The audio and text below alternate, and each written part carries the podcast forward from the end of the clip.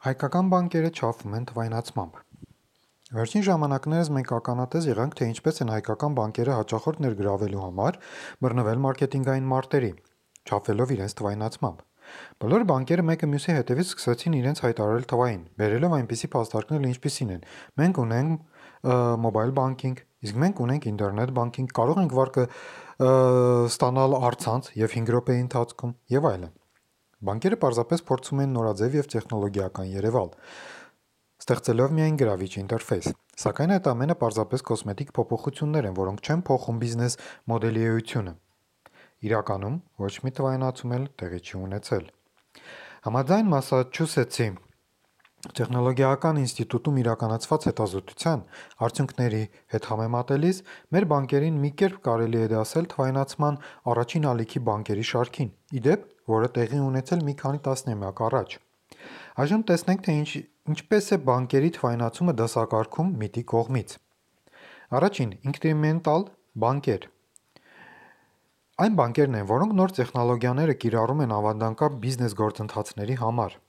Նման բանկերի կողմից կիրառվող տեխնոլոգիաներն են՝ բանկամատներ, ինտերնետ բանկինգ, մոբայլ բանկինգ եւ այլն։ Այս բոլոր տեխնոլոգիաները որպես ինտերֆեյս են օգտագործվում ավանդական բանկային ենթակառուցվածքներ մուտք գործելու համար։ Նման բանկերի կողմից մատուցվում են բանկային ավանդական ծառայություններ, օրինակ՝ դրամական փոխհարցումներ, հայտարարագրերի ստացում, հաշիվների էլեկտրոնային վճարում, արտարժույթի փոխանակում եւ այլն։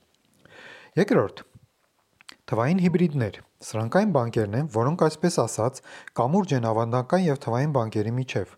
Այս հաստատությունները շարունակում են սահմանափակվել ավանդական բանկերի ժառանգությամբ՝ գրասենյակային ենթակառուցվածք, կորպորատիվ մշակույթ, ծառայությունների ստանդարտացում եւ այլն։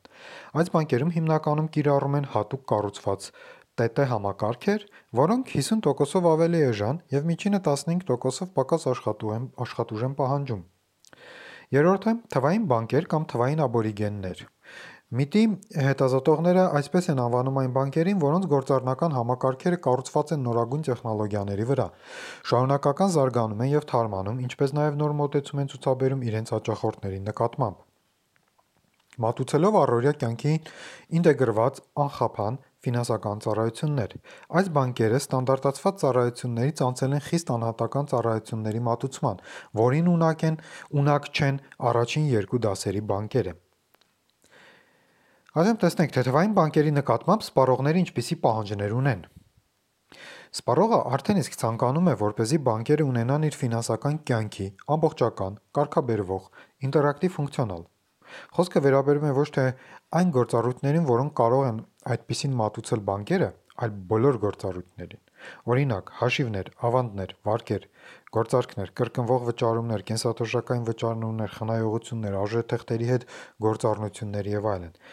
Սպառողները այլևս չեն ցանկանում զբաղվել թղթաբանությամբ եւ բյուրոկրատական քաշքշուկով, այլ ուզում են, որ բանկը իրենց անմիջապես ճանաչի եւ առաջարկի խիստ անհատականացված ծառայություններ։ Թվային աշխարհում զանգվածային անհատականությունը այլևս չի գործում։ Յուրաքանչյուրին անհրաժեշտ է ինտուիտիվ ֆինանսական պլանավորման թվային գործիք, որը հնարավորություն կընձեռնի պլանավորել ֆինանսական ռեսուրսները, կանխատեսել կանխիկի հոսքը, համակարգիչ ստանալ խնայելու լավագույն տարբերակներ եւ այլն։ Հաճախորդն այլևս չի ցանկանում հիշել եւ գրել բանկային նույնականացման գաղտնաբառեր կամ պին-կոդեր։ Նրան այլևս անհրաժեշտ չեն բանկային քարտեր, այլ դրա փոխարեն անհրաժեշտ է թվային դրամապանակ, որը հնարավորություն կձեռնի համացանցում անվտանգ գնումներ կատարել, առցանց հաստատել ինքնությունը, նույնականացվել, ինչպես նաև ինքնուրույն կառավարել հաշիվները, հարկային ծառայության համար ստեղծել հայտարարագրեր եւ այլն։ Հետգրություն. Ցանկանում է ամփոփ ձևով փոխանցել ընդհանուր էությունը, սակայն հոդվածը բավականին մեծ է դառնում, եւ այս պահին որոշեցի այն բաժանել մասերի։ Այնպես որ սպասեք թվային տրանսֆորմացիայի նշաններ հոդվածին,